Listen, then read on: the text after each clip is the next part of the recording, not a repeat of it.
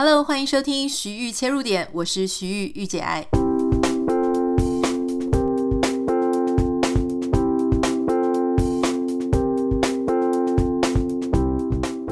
Hello，欢迎你收听今天的节目。今天是礼拜四，礼拜四呢，我们是要跟大家分享一些关于文化的主题。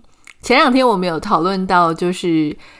呃，网友有一个即将结婚的女生，她就说：“哦，因为她的夫家想要办流水席，所以她就不是很满意。”哈，那这个我也在我自己的脸书上面分享了一些关于这个父母银行、北木银行的这个贴文，下面有提到流水席。那为什么我会写流水席？是因为其实所有的新闻上面都是写流水席，虽然说我想的可能也是板的哈，很多很多人，包含我自己在内啦，有时候一个不注意呢，就会很容易误用一些词。那当然后来就有非常多的专家，可能大家是真的很了解这个文化哈，就会上面上去就会提醒说，哎。流水席跟板的半桌哈，半桌跟外汇是一样，但是流水席跟板的是不一样的哦。就很多人在提醒我们，所以今天呢，我们要给他证明一下啊，就是流水席跟板的到底有什么不一样？我们今天要稍微讲一下。但是今天这个还不是我们的重点。讲完这个差异之后，我想要跟大家分享的是关于电子花车。我在那一篇脸书贴文里面也有提到 我小时候对电子花车的记忆哈，我们待会再来跟大家聊一下。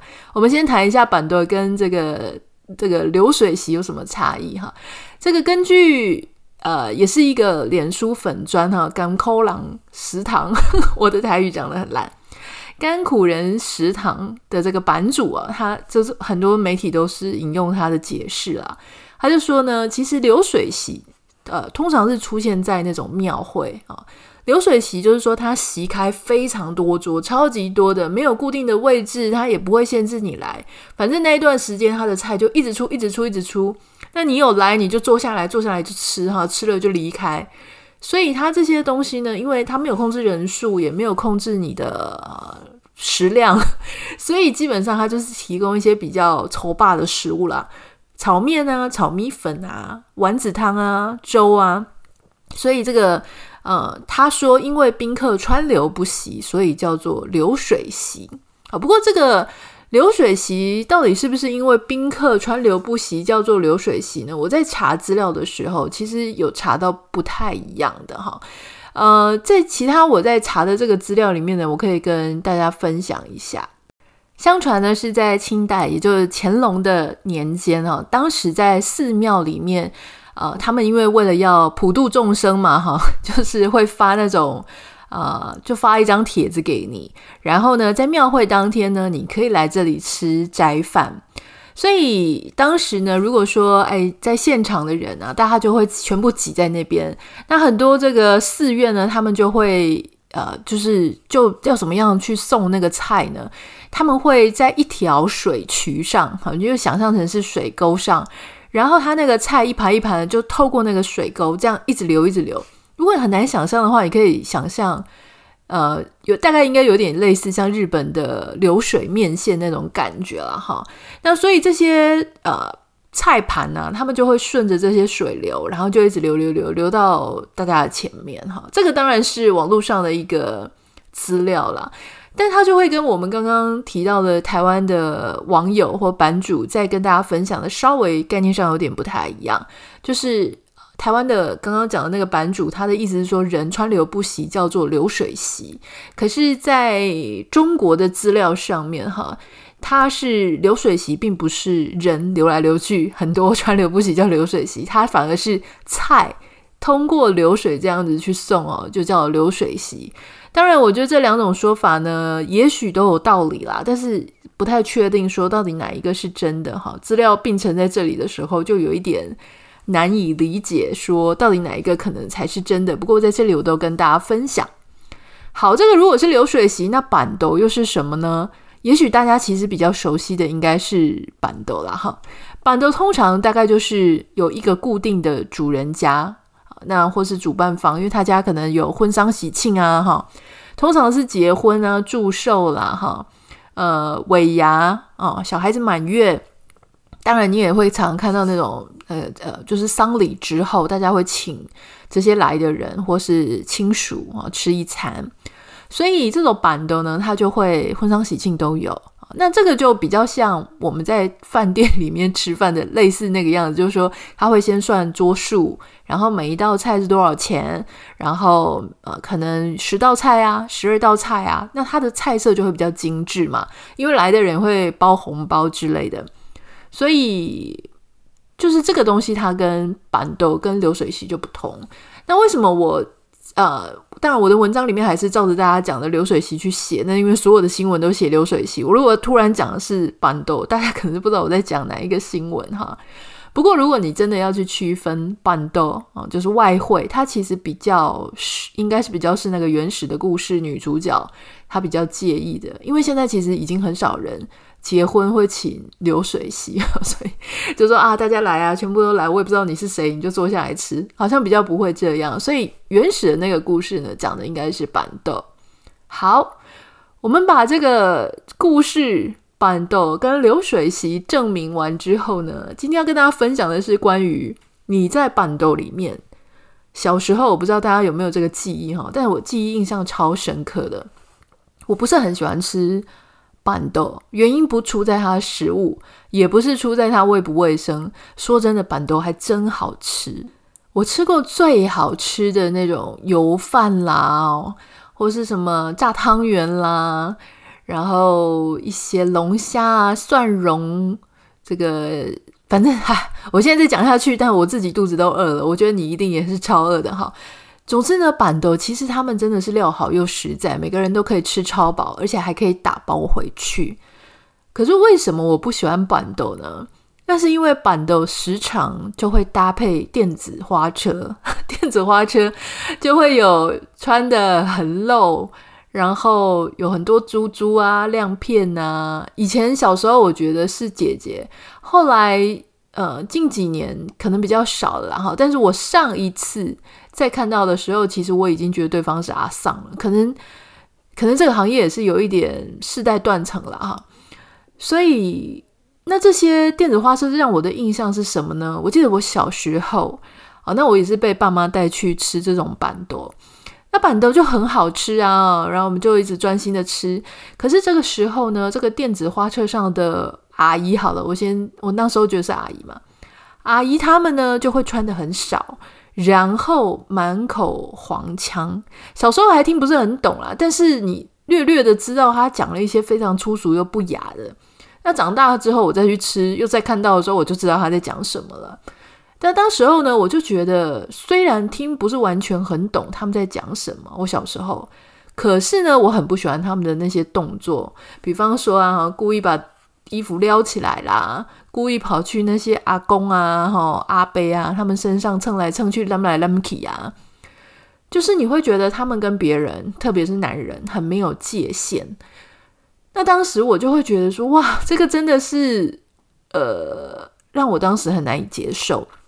那他们有时候也是跳那种舞蹈啊，然后会配上呃。那个要怎么讲？哟呼哟呼，还不是哟呼哟呼，他们会叫啦。哎，我还真的不知道他们是怎么吆喝的哈。会叫啊，会摇啊哈。我必须要讲，我还是很尊重。我觉得这些人讨生活都非常的辛苦。那我纯粹在发表说，我当时作为一个小孩，我在看的时候，我会觉得很震惊，然后我会觉得说，可不可以不要这样？那当时让我最不舒服的，其实也不是这些阿姨，其实是那些。啊，阿伯他们流露出来的那一种猪哥样，我觉得那个真的是非常显而易见的。就是平常他们都没有什么表情嘛，哈，脸都一副很漠然的样子。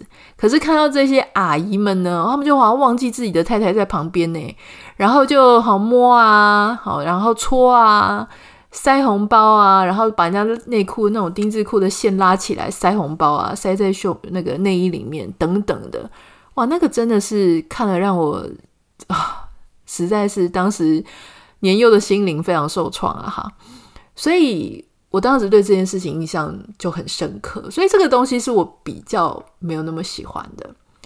不过讲到电子花车，它其实是台湾一个非常特别的文化。那既然是文化，文化并没有好与坏，文化它的出现呢，一定是有它的一些背景跟原因，所以我就做了稍微做了一下这个了解哈。那刚好台湾就是有啊、研究员，然后就是他们之前有做过相关的研究。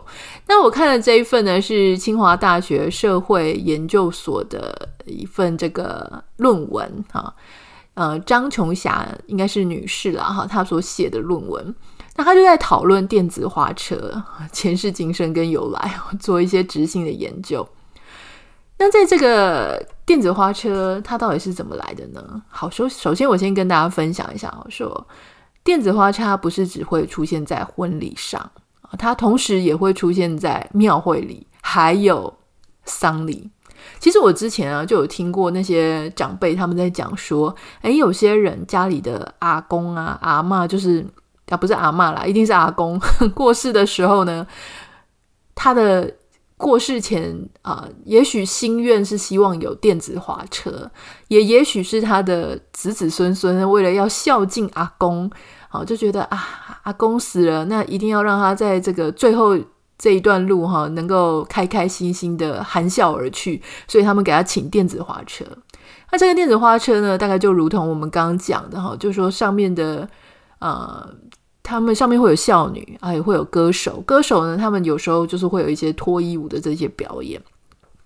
不过，这个电子花车研究员他上面写了一句话，我觉得非常的有趣哈。他说：“事实上，电子花电子花车的存在呢，非常的非常的有趣，也非常的复杂啊。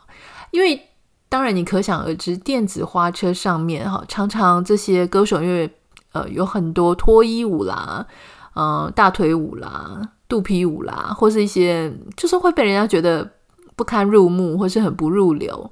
可是，虽然这些道德上面的一些指责啊、当然是很普遍的存在。可是呢，他们会出现在的场合却是极其慎重的场合，婚礼呀、啊、庙会啊、丧礼啊。所以你看哦，这个是道德上面的一种多冲突多。二元对立，可是却同时会出现在同一个场合里面哈，我觉得这个也真的是很有趣。那如果你把电子花车呢，它的结构 分成三种，第一种是它那个电子花车的车本身啊，如果你有看过的话，你大概知道它会被装饰的非常嗯，不是怂够烂啊，其实也是，但是我们可以讲哦，非常的华丽。好了，就是有各种颜色的。灯啊，灯可能还会跑来跑去啊，会闪来闪去啊，各种颜色。那另外一个呢，是重要的组成是孝女啊，比方说在这个丧礼的时候，一定会出现孝女嘛。第三个组成就是刚刚讲的歌手啊，这里的歌手他要负责主持、负责唱歌，然后负责跳舞啊，这个都是歌手。那刚刚讲那种比较跟性暗示有关的，也是歌手在负责。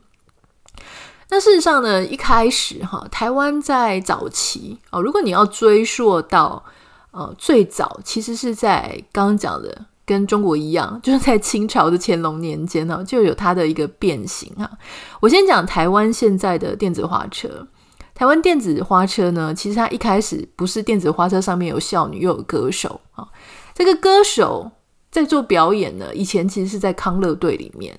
好，那最早期其实康乐队跟孝女它是分开的，它是完全两个独立不同的行业。可是为什么后来全部搞在一起，好像同一家公司的呢？是因为后来这个电子花车这个车子车子本身出现之后，那你就发现说，诶，这种大型的啊这种车子汽车出现之后，它已经可以变成一个舞台了，你就不用再重新去搭舞台，车子本身就是一个流动舞台之后。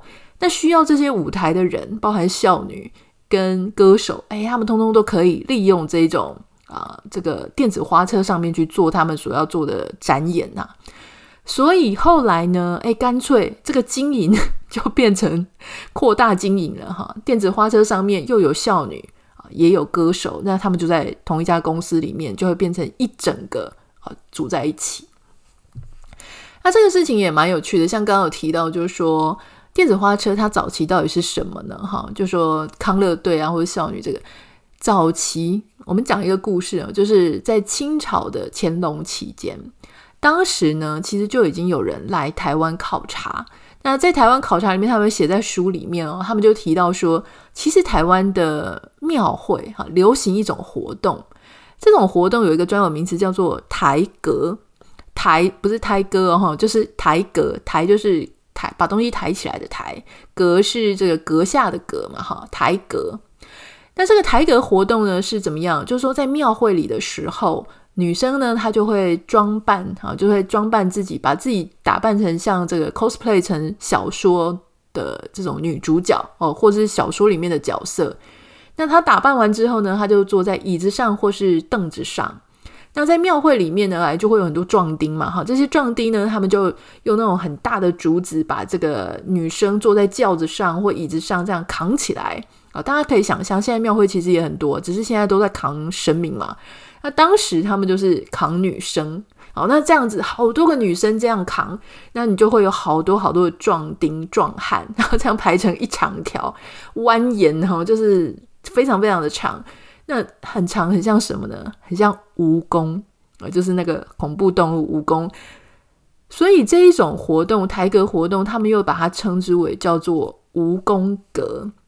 那其实这些女生呢，她们这样子抬这些女生哈，你知道吗？其实大家在看什么庙会啊？除了看看神明跟神明拜拜之外，当然还有一些娱乐活动。所以这些女生，她们不只是表演者，她们同时也是现场民众的啊，这个他们观看的对象。所以其实他们自己本身就已经是一个表演当中的一部分了哈。那在这个蜈蚣阁之后，就是清代之后呢，就到了日据时期嘛。日据时期其实有一种也是很类似的，就是在庙会里面哈。那女生啊，他们就会有这个化妆舞会。大稻城那边的商人，他们就会办一些呃化妆舞会。化妆舞会呢，就是当然也是女生，她们就会打扮得非常的呃妖娇啦哈。所以那为什么要打扮得很妖娇？其实他们也是。就是男生喜欢看，好，所以男生就会让女生打扮得很妖娇，也是出去巡回演出就对了。但那时候不叫蜈蚣阁了，那时候就叫做艺阁，艺是艺人的艺嘛哈。那其实这种东西虽然乍看之下好像不太一样，诶，可是某种程度你也觉得很像，哪里像？就是其实这个都是女性被观看，女性作为被观看的物品，好的客体。然后出现在活动的里面，所以活动本身，呃，大家当然很重要。大家是因为那样子的缘故，比方庙会啊、婚丧喜庆而来的。可是女生的表演、女生的出现、女生的妆点，变成这个活动里面其实更加吸睛、更加重点的一个部分。所以后来就有那些什么康乐队啦，哈，或是电子花车啦。呃，在电子花车上面，女生就开始载歌载舞啦，跳脱衣舞啊、大腿舞啊、肚皮舞啊、叫闹啊，哈，或是在那边摇来摇去的。所以这个就是电子花车它这样子一路演变的由来哈。我其实有点惊讶，就是我不太知道说，哇，原来在清朝的时候，那个时候就已经开始有了。不过我觉得确实很有趣啦，因为在电子花车，啊，他有提到就是说汽车的普及。大型的车辆、货物的车辆，哈，从这个一九七零、一九八零年的时候普及，它就整并了这个产业嘛，少女跟歌手，哈。那当然，现在如果要看到电子花车，可能比较难的，就是因为现在有更多更多的啊、我们大家的习惯也变了，哈。那更多的人，他在这个社会呃风气改变之下呢，也变了。可是没有变的是什么呢？各位，我讲到这里的时候，我就想到说，其实没有。没有变的，一直是我们这个社会持续的继续在欣赏，而且大剌剌的欣赏女生的同体，不是吗？其实我一直觉得很有趣哦，就是说我在我在其他世界各国的媒体上哦，很少看到女生就是只要露，只要敢露啊，只要够 sexy，他就能上新闻的这一种风气。可是我觉得台湾的新闻媒体真的给女性的同体啊很多的特权。如果你特别敢秀乳沟，特别的秀腰线、秀大腿，其实你就非常的容易成为媒体宠儿。那你有没有发现，其实现在很多呃，大家想要出道，也就是从这个地方开始啊。非常多的网美年轻的女孩子，她们要出道要干嘛呢？她们就要开始无所不用其极的去露，展现她们自己的身体啊。那包含是假装说，呃，可能假装被偷拍啦，假装露点啦，哈，或者说秀各种道德下限，就是为了要让你看她的胴体，让你对她产生记忆之后，然后她就得到名利双收嘛。可是同时，这个除了喂养我们，大家的胃口越来越大，好像无奶不成礼了哈。人家都说无三不成礼，我们变成无奶不成礼。